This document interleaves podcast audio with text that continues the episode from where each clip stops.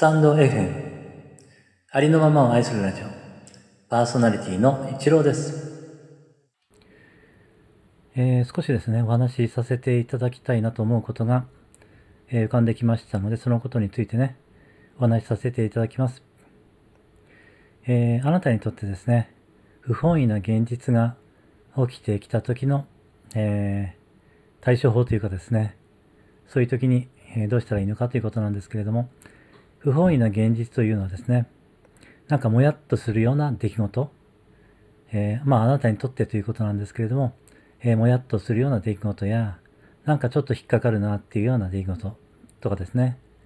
うーん、なんて言うんでしょうね。まあ、なんでこれが、こういうことが毎回起きてくるんだろうっていうようなですね、なんかよく起きてくるような、まあちょっとした出来事でもいいんですけれども、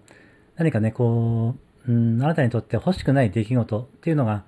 まあ起きてくることは当然、ね、日常生活の中であると思うんですけれども、えその時にですね、まあどうするのかということなんですけれども、えー通常ですね、私たちというのは、えー相手に責任があると思っていて、そのことについてですね、相手をどうしようかという方に注意を向けると思うんですけれども、えーこれはですね、うん私も何年もやってきましたけれども、あの、解決しないことの方が圧倒的に多いですよね。まあ、解決する場合もあるのかもしれませんが、基本的にですね、えーそうでないことの方が多いと思います。えーこれはですね、あの、自分の内側のですね、まあ、反応パターンがありまして、えーそれがね、作動しているという感じなんですけれども、え内側にですね、その、まあ、プログラムのようなですね、えー今まで培ってきたものがありまして、それがね、同じような時に同じような反応を示すわけなんですけれども、ですからそれはですね、外側に現れている人、出来事、ね、そういったものが原因ではなくてですね、あなたの内側に原因があるわけなんですね。ですから、それを見ていかないことには、あの、この問題は、えーまたね、やってくることになってしまうんですね。まあ、人とか、まあ、形を変えてやってくることになりますので、えーあなたの内側を見ていくのが一番早いわけですね。えーまずですね、ですからその出来事というのは、えー前にもお話ししてますけれども、えーニュートラルなんですよね。あなたがそれに解釈、えまあ、判断、ジャッジとかね、そういう、えあれですね、え認知の仕方を、まあ、加えてることによって、まあ、ニュートラルであった出来事が、まあ、ニュートラルではなくなってね、プラスかマイナスのどちらかにね、どちらかの出来事に、えなっているわけですね。つまり偏った見方をしているわけですね。ですから、まずそこを見に行きますね。まず、やはり、えまず、えー出来事はニュートラルであるということをまず見に行きますよね。えーそれだけでも、すっと楽になることはありますので、そこをまず見に行きます。それでも、えーその出来事にね、やはり引っかかるというようなね、気持ちがあるのであれば、えーそのね、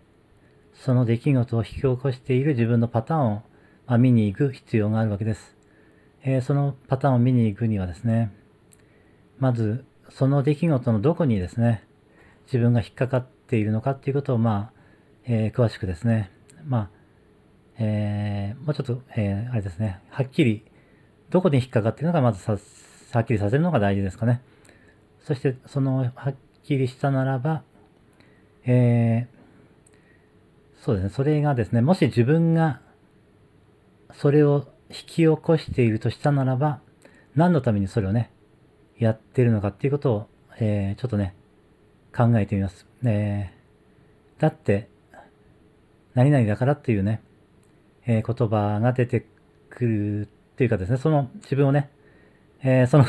ごめんなさい。その質問をね、自分に投げかけるんですね。だって、なんだから？みたいな感じですね。えー例えばですね、えー私の場合はですね、まあ、えーまあ人にこうう、ん、なんか無視されるような感じを受けたときにですね、えー何かこうね、すごく、うん何か嫌な思いを、まあ、したことが何度も何度もあるわけなんですけれども、えーそれはですね、自分の、えーその受け止め方によって、そういうふうに見えてしまうっていう側面もありますし、えーそういうことを起こしてしまうっていうこともあるんですけれども、えだってなんだか、何々だからっていう質問に答えるとするならばですね、えー私はですね、えーなんだろう、自分は、えーまあ、人に好かれない人間だと思ってるからっていうようなね、答えが、まあ、出てきたとしますよね。そしたらまたその、えー答えに対して、だってなんだからみたいな感じでね、問いかけていくわけですね。それをまあ繰り返していくわけなんですけれども、そうするともうある程度ね、それ以上もういかなくなるところがあるんですよね。そうしましたらそこが多分大元の答えだと思いますのでね、えー、それをね、えー、しっかりま感じてみるというかね、